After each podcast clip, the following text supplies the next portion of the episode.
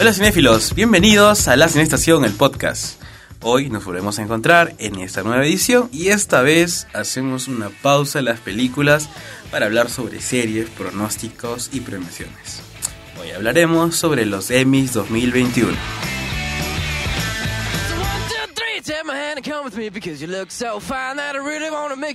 Hola, ¿cómo están? Mi nombre es Cristian y para este episodio me encuentro con Sofía. Hola, hola chicos, ¿qué tal? ¿Cómo están?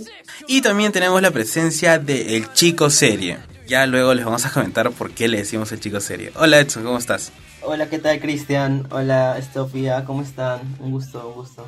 Y bueno chicos, el día de hoy vamos a hablar, como ya dijo Chris, sobre los Emmys, que es una de las premiaciones más importantes en cuanto a series y producciones televisivas se refiere. Vamos a comentar un poco sobre qué son los Emmys, cómo funcionan. Por supuesto, vamos a hablar de las categorías en las que vamos a ver a los nominados este domingo, este próximo domingo.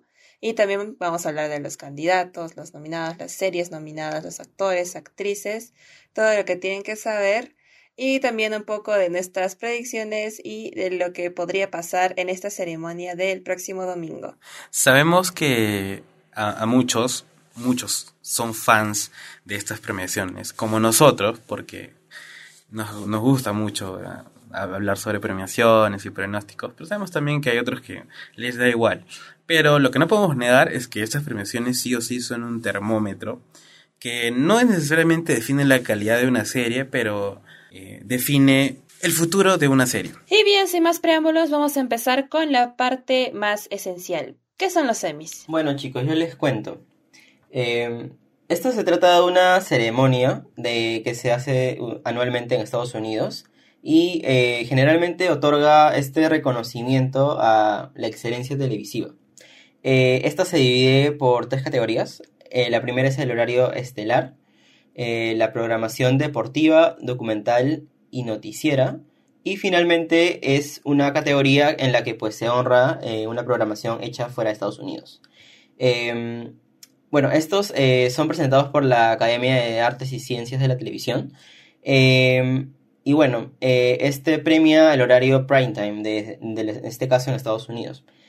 Ahora, Ustedes se preguntarán en qué año se hizo la primera ceremonia. Pues esta fue en el año 49, 1949. Y en estos años solamente eran conocidos como Primetime Emmy o como premios Emmy. Pero luego de en los años 70 les cuento de que también se incluyó el Daytime Emmy. Ustedes se preguntarán qué es esto. Bueno, estos son los eh, premios que premian prácticamente a los programas que se dan en el horario matutino o en la tarde. Eh, y bueno, las cadenas que siempre se han encargado, ¿no? Son ABC, CBS, NBC, pero bueno, este año se va a dar eh, a través de Paramount, en el caso de Estados Unidos, y acá en Latinoamérica lo vamos a ver en TNT. Este, bueno, eh, tengo un datito sobre el nombre, porque seguro muchos se preguntan, ¿por qué se llama Emmy, no? Así, bueno, hay una historia sobre el Oscar, pero bueno, se llama Emmy porque en sus inicios, los orígenes, el nombre original era IMI, que era uno de los unos objetos o unos tubos de registro que venían dentro de las cámaras en ese entonces. Y por eso asociaron el nombre a, IMI. Pero luego este, lo transformaron a EMI, porque querían, los miembros de ese entonces querían que suene femenino, y EMI es nombre femenino. Y justamente por eso le pusieron EMI. Y bueno, la estatuilla es, representa a una mujer, y lo diseñó el ingeniero Luis Magmanus eh, y que en realidad fue como que un retrato de su esposa, la imagen, y bueno, tiene como que unas, unas alas que representan como que el arte, las musas del arte, y también tiene como que una especie de, de, electrón que hace un, referencia a justamente un electrón de un átomo, ¿no? Y bueno, es un datito curioso sobre el nombre, por, por qué se llama. No sé, no sé si sabían ustedes. No, no sabía. No, no, no. Ni idea, causa, ni idea. Eh, información que... No, lo leí en Wikipedia, por si acaso. y bueno, este año, como ya mencionamos, eh, el evento, la ceremonia principal va a ser transmitida por TNT Latinoamérica. Bueno, también va a estar, este canal tiene como que dos versiones, si no me equivoco. Una en las que va a estar con el doblaje y otra que va a estar puramente en inglés, así que bueno, ustedes la pueden ver en TNT. El anfitrión va a ser Cedric the Entertainer, que es un actor, un comediante bastante conocido por allá, por Estados Unidos, quizá en Latam no lo tasamos mucho, pero allí en, en Gringolandia sí que sí. Y el lugar físico va a ser el The Event Deck en Los Ángeles, California. Y bueno, ahora este año los semis van a ser presenciales no van a tener la gran multitud de gente que solía tener otros años, sino que va a haber uno que otro, un par de representantes por cada producción, por cada serie, para ir a recibir el, bueno, los premios. Pero esto ya es un paso bastante importante, ¿no? Porque el año pasado todo tuvo que realizarse de manera virtual, no había absolutamente ni un invitado, estaban ahí solamente el, el equipo de filmación, transmisión y el presentador. Y bueno, este año al fin están avanzando un poco más las cosas y gracias a las vacunas y la mejora de la gestión de la pandemia, ahora sí vamos a poder ver una gala como en los viejos tiempos. Eso es bueno, ¿no? Que ahora ya sea presencial, porque, digamos, no es una señal de que ya la pandemia está pasando, ¿no? Porque ahora hay partidos de fútbol, he visto hace poco un partido de fútbol que ya en, el estadio no hay nadie con mascarilla, y todos están juntos, abrazándose los cines en todo el mundo, en casi todos los países ya están abiertos, ¿no? Entonces, ya, pues ahora ya llegó la nueva era post pandemia y... Sí, es genial. ¿no? Sí, de hecho, de hecho, después de que los Oscars hayan tenido invitados, yo creo que los Emmys se podían quedar atrás, ¿no? Así que creo que es un gran paso. Aparte que la ceremonia del año pasado no estuvo nada mal, creo que fue, de hecho, una de las mejores de forma virtual. Le ganó por miles de kilómetros a los Golden Globes, creo yo. Eh, pero bueno, Así es. Este, qué bueno que haya vuelto a ser presencial, así que lo vamos a disfrutar más. Pero sácame una duda, ¿no va a ser media, híbrida como los Oscar, no? O, o sí. Eh, bueno, sí, hay algunos actores que claramente no van a poder ir eh, por temas, ¿no? De distancia, de vacunas, qué sé yo. Pero la gran mayoría de, de los eh, representantes, como dijo Sofía, ¿no? De cada programa van a, van a estar ahí. Ya hay varios que han, que han este, confirmado sus asistencias. Ah, qué bueno. Y bien, para finalmente terminar con esta parte como que teórica en la que estamos dando las reglas del juego de los Emmys, vamos a hablar un poco de cómo funcionan los votos en los Emmys, o sea, quién determina quién, quién gana los Emmys. En esta parte, como saben, cuenta mucho el tema del sistema, el funcionamiento interno, cada, cada premiación, festival tiene sus reglas y ahora vamos a explicarles un poco de cómo funciona para este caso concreto de los Emmys. Y bueno, si es que quieren saber un poco más sobre otro tipo de premiaciones, cómo son sus reglas, no se olviden de chequear, por ejemplo, el podcast que tenemos sobre los Oscar, en el que explicamos también esta parte. Bueno, actualmente los Emmys eh, cuentan con más de 25.000 votantes en, el gremio. Eh, todos estos son miembros activos de, esta academia. Eh, y entre estos gremios están entre, de los actores, directores, personal ejecutivo, y eh, una de las reglas importantes es de que cada miembro eh, puede votar solamente en la categoría que le, que le, corresponde, ¿no? O sea, actores votan por actores, directores por directores y así. Em, pero eh, todos pueden elegir sus categorías generales. Por ejemplo, las, de mejor serie de comedia, la de mejor serie de drama y la de mejor miniserie. Así que eso es algo muy bueno. Si es que tú que estás escuchando eres votante de los Emmys. Eh, bueno, estas votaciones se producen en dos fases. Eh, cada miembro recibe una pequeña contraseña eh, que debe introducir cada vez que pues tiene que acceder a su a confirmar su identidad, por así decirlo, ¿no? Y tiene un acceso a las categorías que les corresponden, esto de, de, forma virtual, ¿no? Siempre ha sido de esta forma.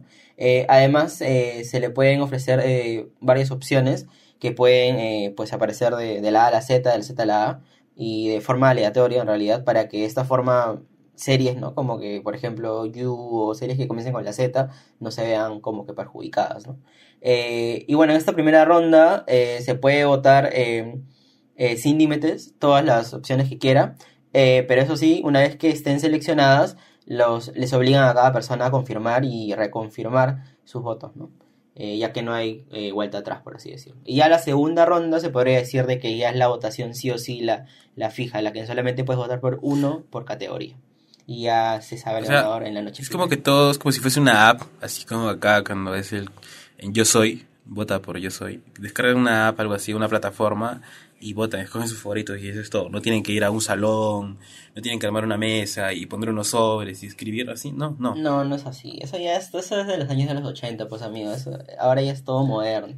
Ah, perdón, perdón. Aparte también, ah, una cosa Perdón. más que quería comentarles es de que pues eh, en este caso como se vota por actores que pues participan en series, obviamente los votantes no van a ver toda una temporada, ¿no? O de porque este porque es demasiado, así que cada actor eh, de alguna forma como que envía un el episodio en el que ellos consideran eh, pues tuvieron su mejor interpretación para que de alguna forma los votantes puedan eh, ver, ¿no? Si este si es que realmente les convence su interpretación o no. ¿Qué hablas? Así Ah, que cada, cada, cada actor tiene esa libertad de poder decir, esta fue mi mejor, este fue mi mejor episodio en tal serie, así que espero que, que, que les guste, ¿no?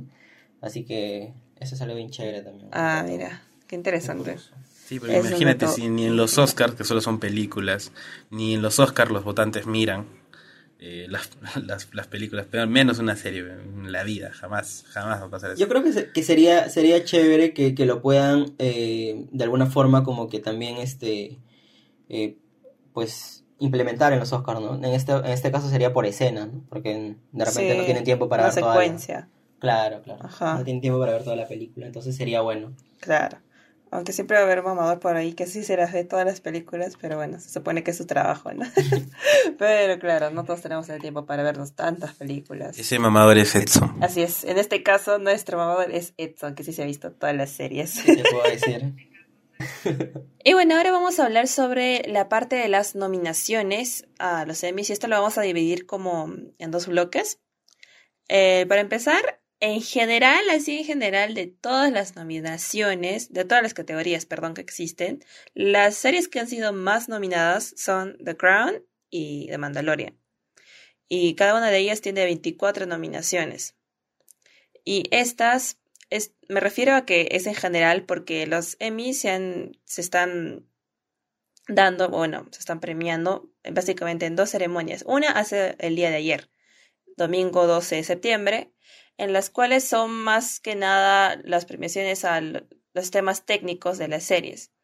Y la gran triunfadora de la gala de ayer ha sido Gambito de Dama. Ha sido la más premiada con nueve galardones y bueno, se ha premiado en todas las categorías de reparto, fotografía, mejor vestuario, mejor maquillaje, diseño de producción, mezcla de sonido, eh, muchas, muchas de estas. Y otras series que también han sido muy premiadas ayer han sido The Mandalorian y también WandaVision, quienes también eh, han ganado muchos premios, sobre todo en los ámbitos como que de efectos especiales, porque tienen muchos logros en esto. Y por ejemplo, WandaVision ha ganado los tres primeros Emmy en la historia de Marvel Studios, lo cual ha sido un hito importante. Este, bueno, y aquí yo quiero hacer un paréntesis, porque como Marvelita, y aunque sé que ustedes no lo son, eh, quiero hacer hincapié en estos premios que ha ganado WandaVision, porque sé que nosotros, no, la Sinestación, ha criticado un poco a, Wandavi- a WandaVision por, por el, el rumbo que han tomado sus personajes y algunos giros y plot twists que han pasado en la serie. Pero no podemos negar la calidad visual que tiene WandaVision. Y es por eso que ha ganado estos premios, que creo que sí se lo merece, porque ha revolucionado, ha marcado un estilo diferente a lo que estábamos acostumbrados a ver en las películas. A pesar de que todo es CGI, pero, o sea, ¿saben? WandaVision como que ha hecho ahí lo diferente. Y me parece genial, porque eso es como que algo bueno. No sé, de repente Falcon y el Soldado del Invierno no, no, no estuvo a la altura, pero creo que Loki sí. Entonces, ya de, de repente la siguiente premiación, de repente Loki se hace creador de algún premio, no lo sé, ya lo estaremos viendo. Bueno, pero aún así, Cristian, déjame decirte de que ayer WandaVision también fue una de las grandes perdedoras, ¿Qué? Ah, porque de las 15 nominaciones que tenían, solo ganó 3. Eso quiere decir que perdió 12.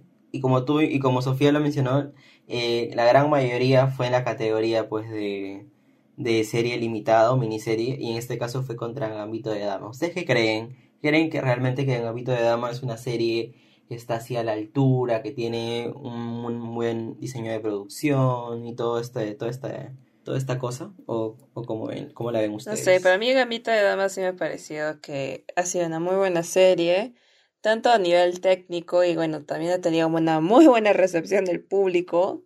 Tenía una legión de fans que mientras existió la serie estuvo siendo emitida, uf, todo el mundo hablaba de ella.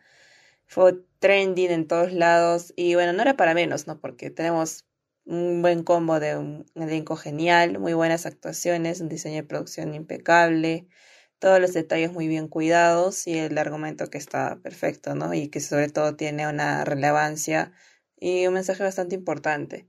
Y creo que es como que un todo en uno. Y realmente sí se merece bastante bueno, todos los previos que se ha ganado. Yo la verdad creo que, o sea, también ahorita de Mayo la vi así cuando se estrenó, antes de que sea moda todo, hicimos hasta reseña. Pero yo creo que la están inflando mucho ya, o sea, me parece genial, pero creo que eh, el, el impacto me, mediático que ha tenido esta serie ha sido más que todo por su protagonista, que eres un ícono, ¿no? Antes Anya, y solo la conocías por unas cuantas cosas y ahora es como que en todo está, en todas las películas que se vienen, tiene como tres, no sé cuántos proyectos más.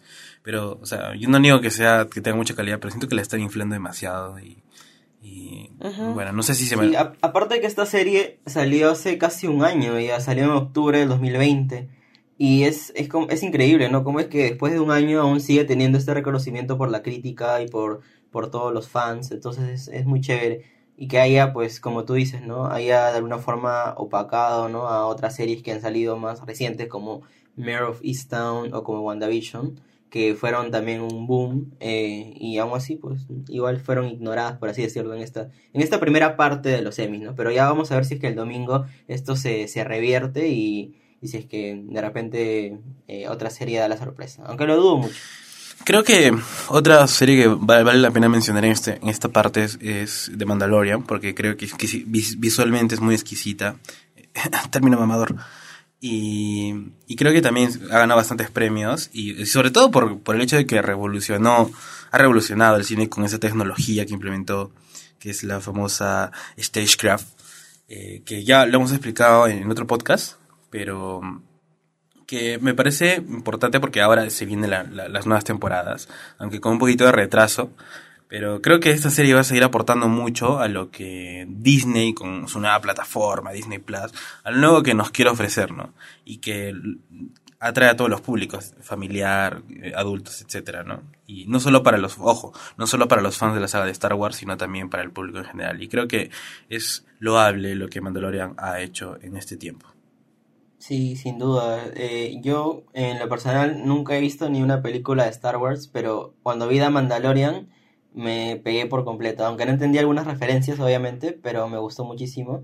Y como tú dices, sí, es, es una gran favorita en estos premios. El año pasado ganó 8 y este año ya va ganando 7. Así que vamos a ver si es que este domingo logra vencer a la gran favorita que es The Crown aunque también está bien complicado. Sí, la verdad que sí, la pelea está bastante fuerte y bueno, eso es lo que genera mucho más sentido y muchas más ganas de querer ver esta ceremonia de los semis el próximo domingo. Y bueno, ahora que acabamos con esta parte de las nominaciones en general, incluyendo las, las nominaciones en los temas técnicos, categorías técnicas, cinematográficas, eh, ahora vamos a hablar un poco de las categorías principales, que son las que vamos a ver esta, este próximo domingo. Y es que son las categorías principales porque son las que mayor, mayor suspenso, mayor expectativa generan en todos los televidentes, porque tienen las series, para empezar, que son las más vistas, y también las categorías que son las más llamativas, como por ejemplo el premio a mejor serie, a mejores actrices y actores. Y en estas categorías principales, la serie que tiene mayores nominaciones es Ted Lasso de Apple TV, de la que vamos a hablar después, y que es una serie que ha, marcado bastante tendencia, sobre todo por el tema de lo innovadora que es, y bueno, ha sido un boom, ¿no? Porque ha aparecido de la nada y ahora tiene un montón de fans y muchos elogios de parte de la crítica. Y bueno, en segundo lugar está The Crown y The Handmaid's Tale, el cuento de la criada empatadas, con 11 nominaciones. Y bueno, ambas son producciones de Netflix y Hulu, respectivamente. Y posteriormente tenemos a otras series con nominaciones inferiores al número de 10, como por ejemplo Hamilton, WandaVision, Murphystown, etcétera, etcétera, etcétera. Y no es coincidencia que a mí me toque la, la, sección de comedia. No es porque me dicen comediante, no, no. Casualmente me tocó la de comedia, claro. Bueno, eh, bueno Sofía ya lo dijo. Y Ted Lasso, esta serie en la que Jason Sudeikis es el protagonista. Y que francamente, o sea, cuando salió, creo que, bueno, al menos acá en Latinoamérica, la serie no es tan conocida o sea, recién con esto de que eh, en los anteriores premios ha estado bastante boceada y ha tenido su gran competidor que fue Cheats Creek. Eh, pero ahora, esta serie, Ted Lasso, tiene la gran oportunidad de arrasar con todas las categorías en las que esté nominada. Porque no es que no tenga competidores, sino que su gran eh, oponente a superar ya no está. De hecho, ya, ya terminó la serie. Ah, de hecho, es, interesante mencionar a sus oponentes, que bueno, son los que compiten, que digamos que por ahí podrían dar la sorpresa, pero no lo creo. Que son este, de repente hacks, que, o, el método Cominci, que ya está en su última temporada y que de repente podrían darle. Eh, o Pen 15, que es una serie nueva de, de Hulu. Y que por cierto está en nuestro jueves de series, realizado por el chico serie y que creo que ya en este punto del podcast ya se dan cuenta que Edson, el chico serie de la Estación, tiene un amplio conocimiento en series, porque no, no es broma, él se ha visto todas las series. Se irán dando cuenta. Eh, bueno, no sé qué acá hace Emily in Paris, que ha estado en todas las premiaciones, en toda la temporada de premios, ha estado nominada por gusto, no sé, porque creo que Netflix ha pagado, porque, que, hago paréntesis, no sé, o sáqueme una duda. Supone que las, las productoras o las distribuidoras pagan como que una especie de cupo para poner sus series en, nominadas, ¿verdad, Edson? Eh, claro, o sea, como que de alguna forma, eh, ¿cómo se dice? Como que mandan a que consideren a sus producciones. Y yo creo que en el caso de Emily in Paris fue este un boom, por así decirlo. A algunos no les gustó, a muchísimos no les gustó, incluyéndome pero a otros sí, y raramente es una serie que, que, o sea, puede ser un poco, ¿cómo se podría decir? Un poco cursi, pero tiene aspectos muy buenos, eh, no me odien, pero creo que tiene un buen diseño de producción, una buena fotografía, de hecho, así que esas son creo que cosas que de repente a los críticos por ahí les ha gustado. Pero ya, pues si hablamos en, en cuanto a guion y actuación, ahí sí. bueno, nada que ver. Ah, sí, tienes razón, pero, o sea, a eso me refiero. Si destaca en eso, pues nomínenla en esa categoría, ¿no? No en mejor serie, por favor. claro, es que este año tampoco es que haya tanta, tanta competencia, ¿no? Ah, caray. Hay muchas series que no han, dejado de producir, ¿no? Para, por temas de, de, la pandemia, entonces ya de repente el otro año vamos a ver eh, pues series mucho más eh, conocidas, ¿no? Como The Marvelous Mrs. Maisel, por ejemplo, ¿no? Series así que, siempre suelen estar nominadas cada año. Eh, también, también tenemos en la lista Blackish de la ABC. Tenemos The Flight Attendant, protagonizada por la bellísima y talentosísima Kelly Coco. Eh, que hay, bueno, aquí quiero hacer también un paréntesis porque tiene una crítica aceptable, pero tiene un público bastante dividido. Porque yo recuerdo que hace un tiempo hicimos un post en la Cinestación sobre esta serie, justamente por el jueves de series y hubo bastante hate para esta serie. O sea, de verdad era 50-50. La mitad decía que era muy buena y que te atrapaba y que Kelly Coco, que no solo era la actriz, sino también la productora, había hecho un trabajo excelente. Y otros decían que estaba inflada, sobrevalorada, que solo es por, por la actriz, etcétera Y no sé, este, no sé, al final. Yo, yo, yo no la he terminado de ver, no, no, la he podido ver, pero no sé, Edson, de repente tú que la has visto puedas darnos un mejor panorama sobre The Flight Attendant. Bueno, sí, tienes razón. De hecho, esta serie también tuvo sus críticas mixtas por parte de, bueno, la, crítica, ¿no? Este, extranjera en general. Pero yo sí considero que es una serie innovadora, es una serie de hecho en donde se ve una faceta completamente nueva de Kaylee, nunca la habías visto de esta forma. Y ella, de hecho, también produce esta serie. Y es muy buena. De hecho, yo creo que deberías terminarla porque te vas a impactar con ese último capítulo.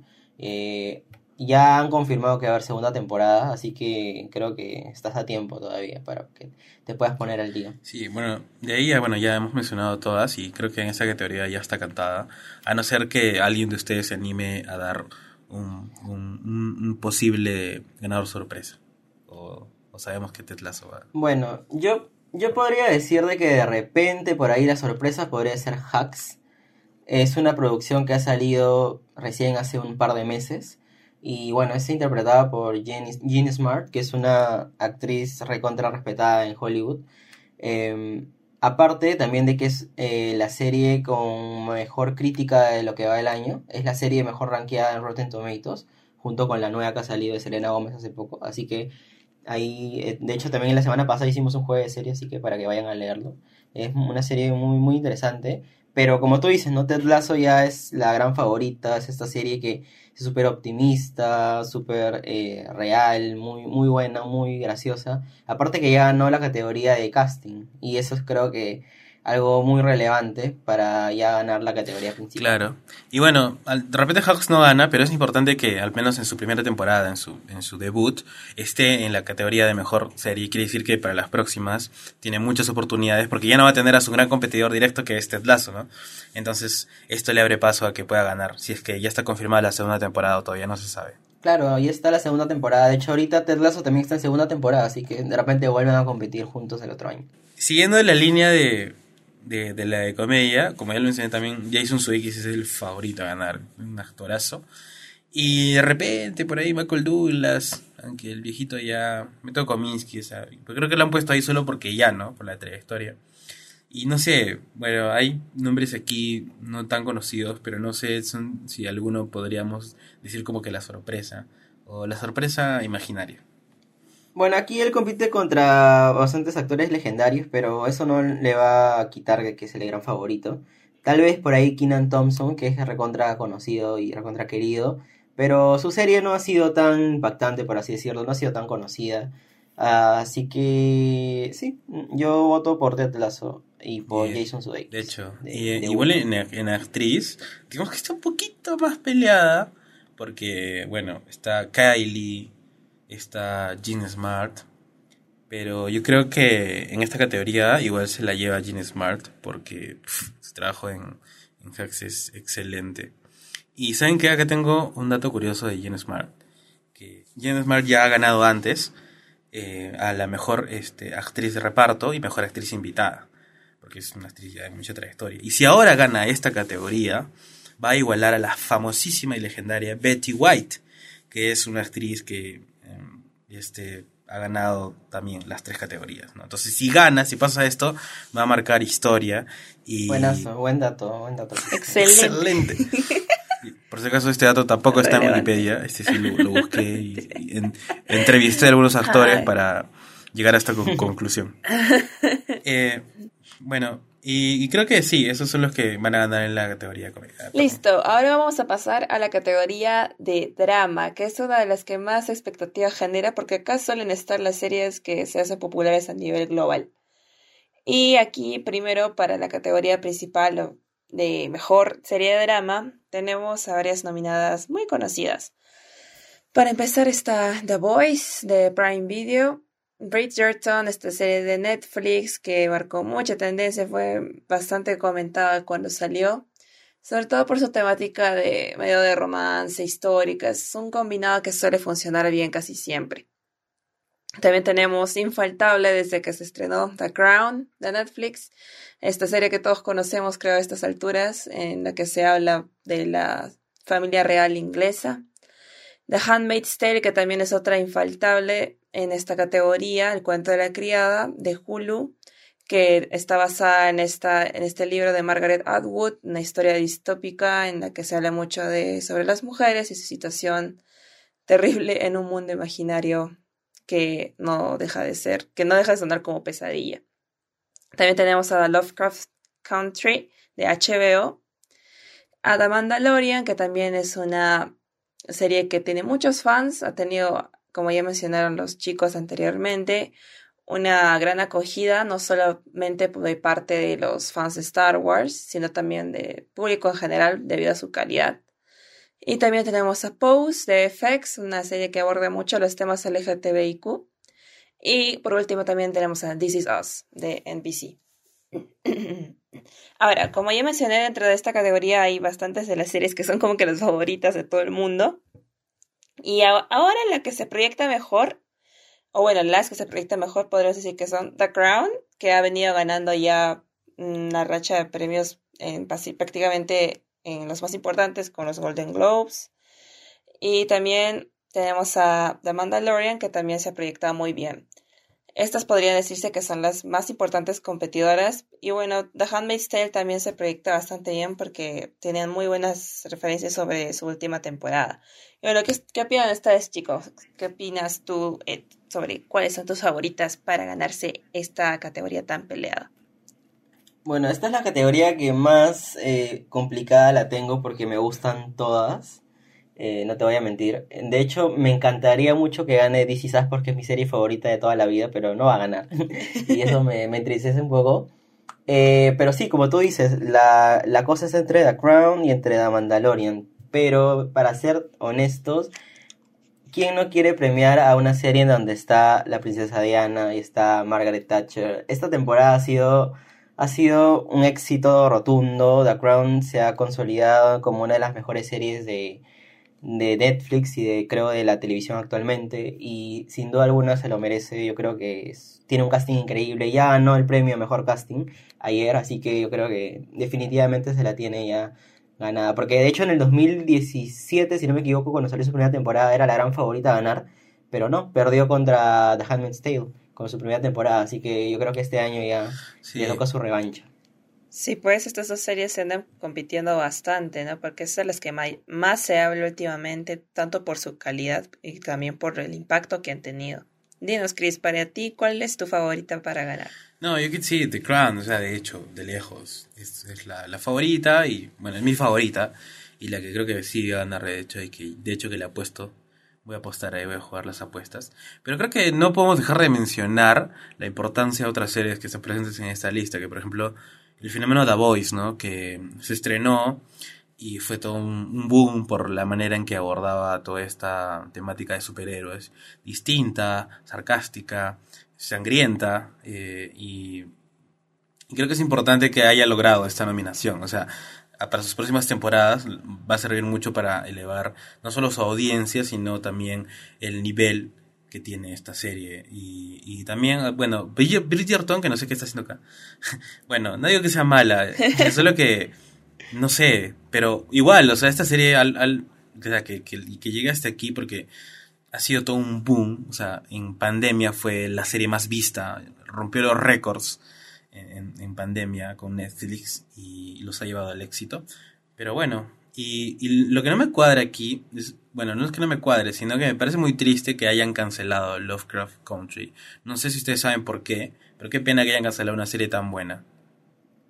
Eh, no, en realidad no, no, no sé, pero eh, ayer también triunfó en dos categorías, así que yo creo que también se consolida como una por ahí, ¿no? de las que pueden dar sorpresa. Yo creo que el fallecido Michael K. Williams, que falleció hace una semana nomás, que está actualmente nominado a la categoría de mejor actor secundario, sin duda alguna se la va a llevar. Era el favorito y ahora creo que eh, mucho más, ¿no? Con, eh, con este suceso, ¿no?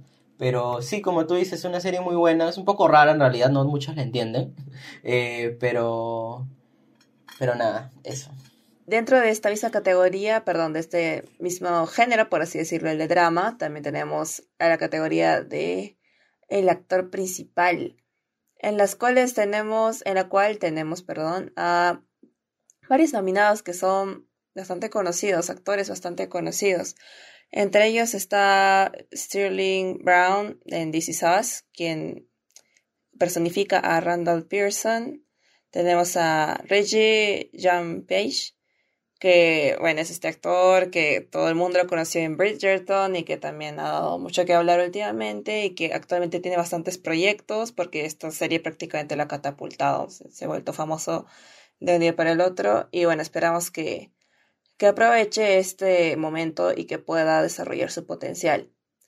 Y también tenemos como grandes favoritos en esta, en esta categoría están Josh O'Connor, quien personifica al príncipe Carlos, en The Crown, de quien también se ha hablado muchísimo por su excelente actuación y que bueno, todo el mundo lo odia por su personaje, pero es parte de su trabajo, ¿no? Y bueno, eso quiere decir que está haciendo su trabajo bien. Y otro de los grandes favoritos es Billy Porter, que es, es Preytel en Pose, quien también está dando mucho que hablar y que realmente es una gran competencia de Josh O'Connor. Mira, yo voy a ser acá claro y conciso. Josh O'Connor está sobrevalorado y si gana, mm, me voy a la estación así. Te das, te mira, mira, mira. Esa es, un, es una promesa.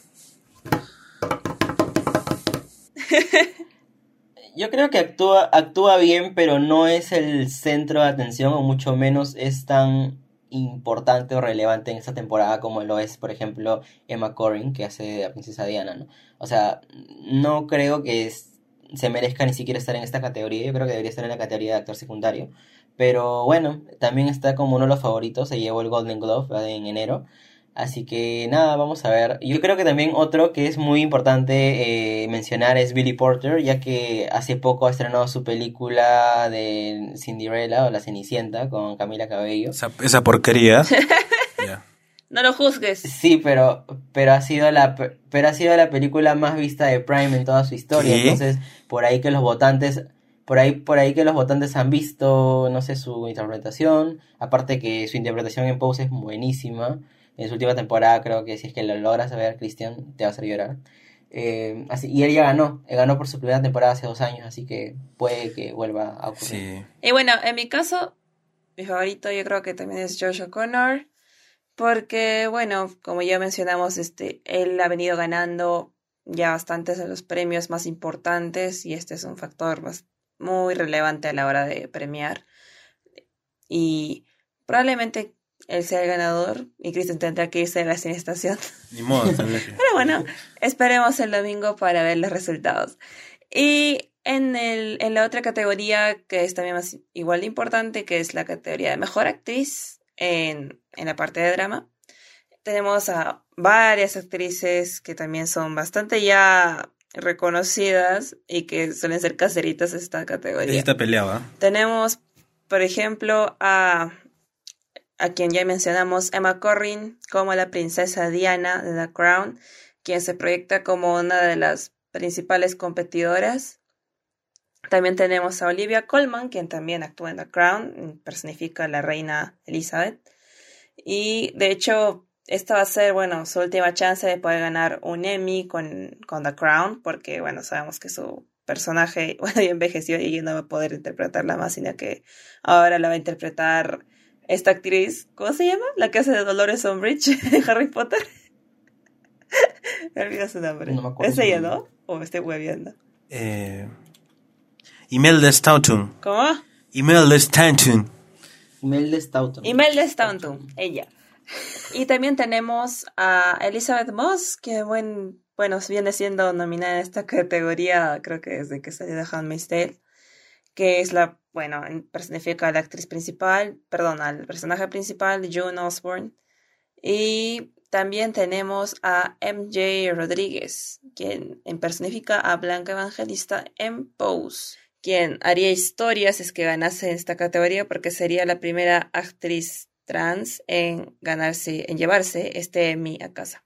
Y bueno, ¿qué opinan ustedes chicos? ¿Quiénes son sus favoritas? Bueno, yo podría decir de que esta categoría es muy difícil porque me encantan todas también. Pero me tengo que irme con Emma Corrin. Los Emmys les encanta premiar a, ¿cómo se podría decir? A, a carne fresca, ¿no? A actrices que recién están haciéndose conocer. Como por ejemplo pasó hace un año con, no, hace un par de años con Jodie Comer en, en Killing Eve. El año pasado con Zendaya en Euphoria. Actrices jóvenes, ¿verdad? Entonces yo creo que este año con Emma no va a ser la diferencia.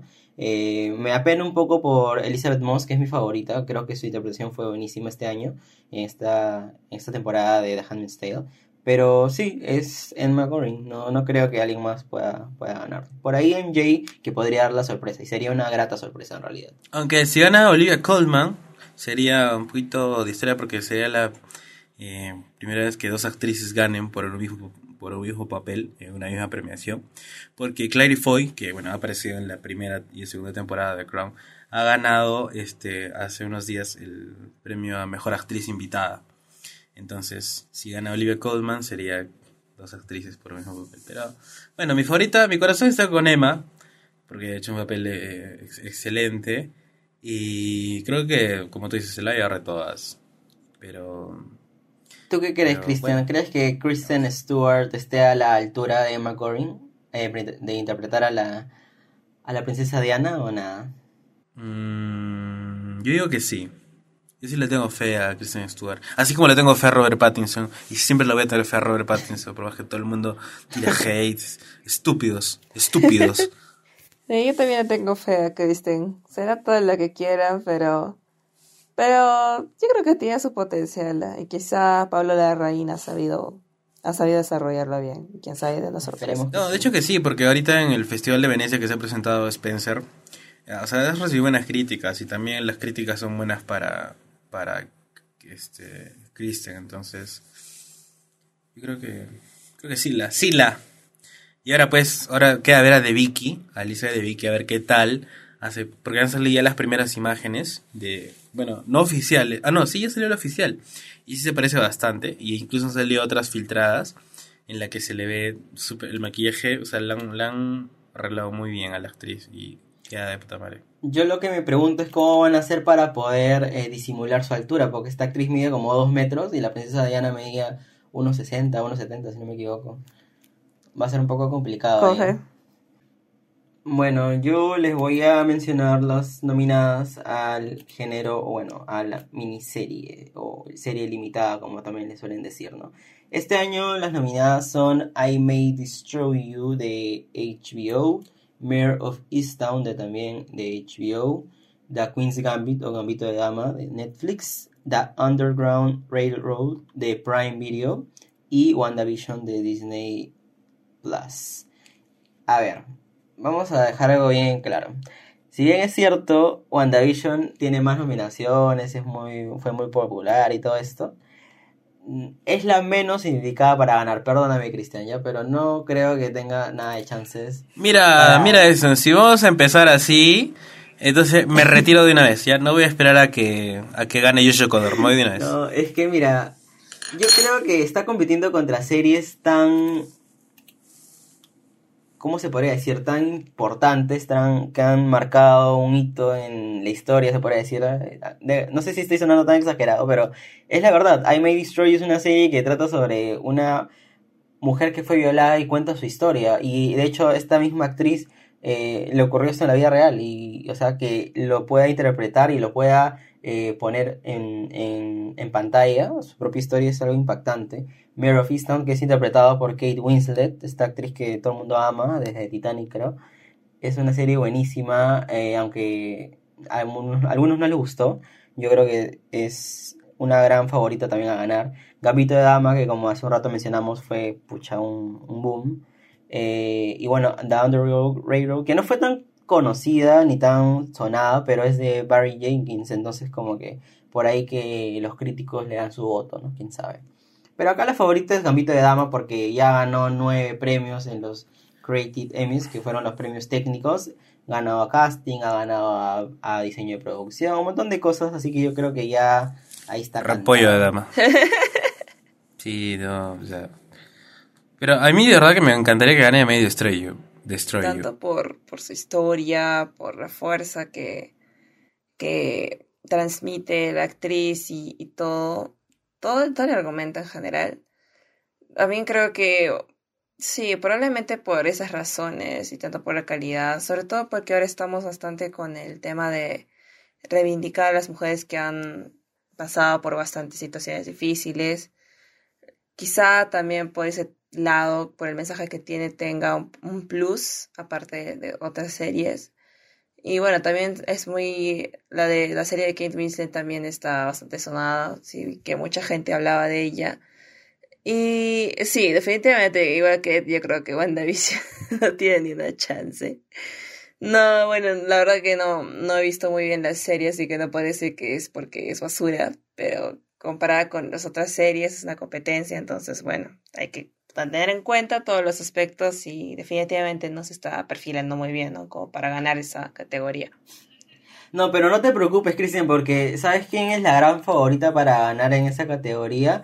Es eh, Catherine Hahn, la que hace de Agatha Harness en la categoría de actriz secundaria. Así que quién sabe que ahí puede ganar. Pero por ahora hablemos de las categorías principales. En este caso vamos a hablar sobre mejor actriz. Eh, mejor eh, actriz en una serie de. o bueno, miniserie. Eh, estas son Michaela Coel de I May Destroy You, Cynthia Erivo por Genius Arita, Elizabeth Olsen por WandaVision, Anya Taylor-Joy por The Queen's Gambit y Kate Winslet de Murphystown.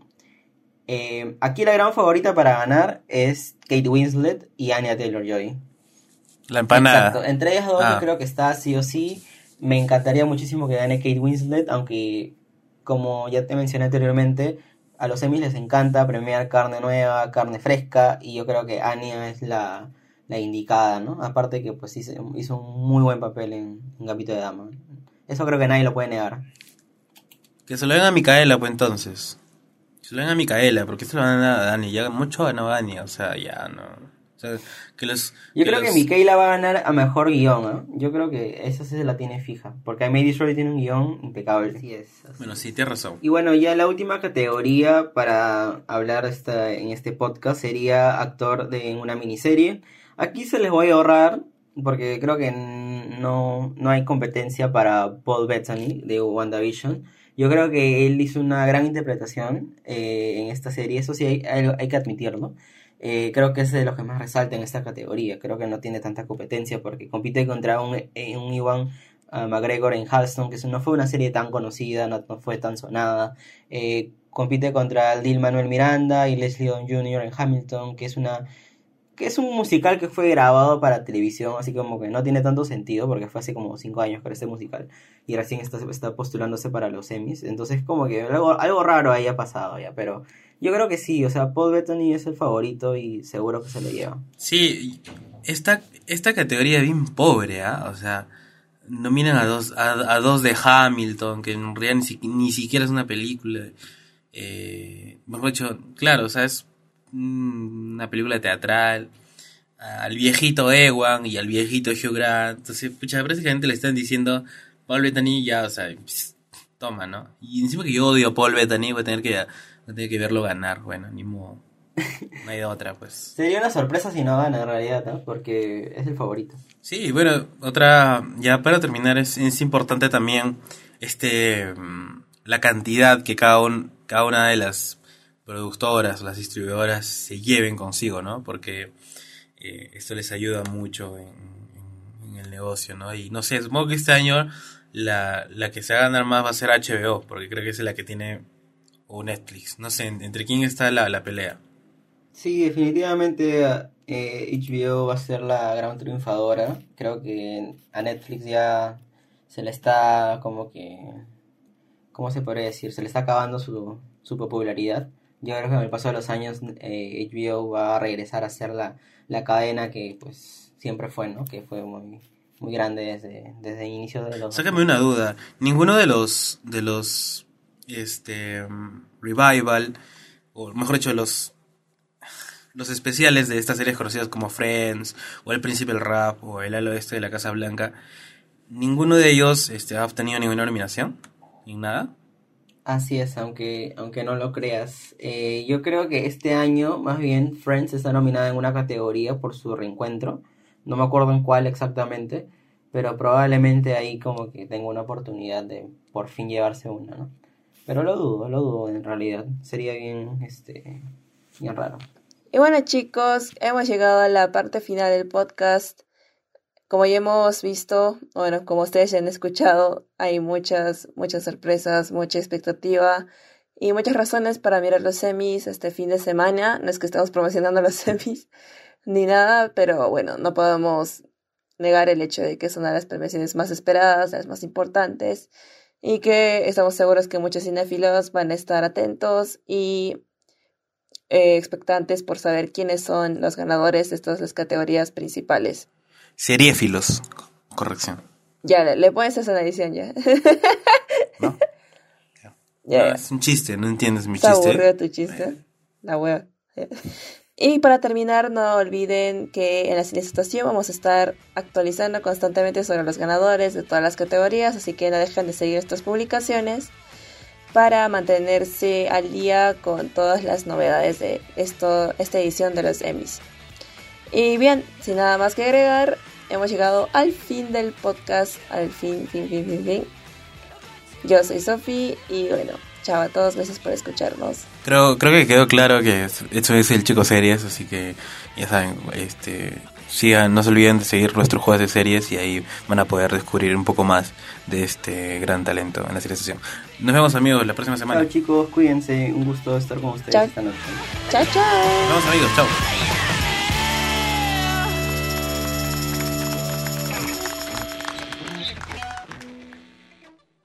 Hola, ¿cómo están? Mi nombre es Cristian. Eh, estoy hoy día, ni modo que mañana. un ratito, un ratito, voy a, conectar mi laptop. Mano, no, todo sido tus nalgas.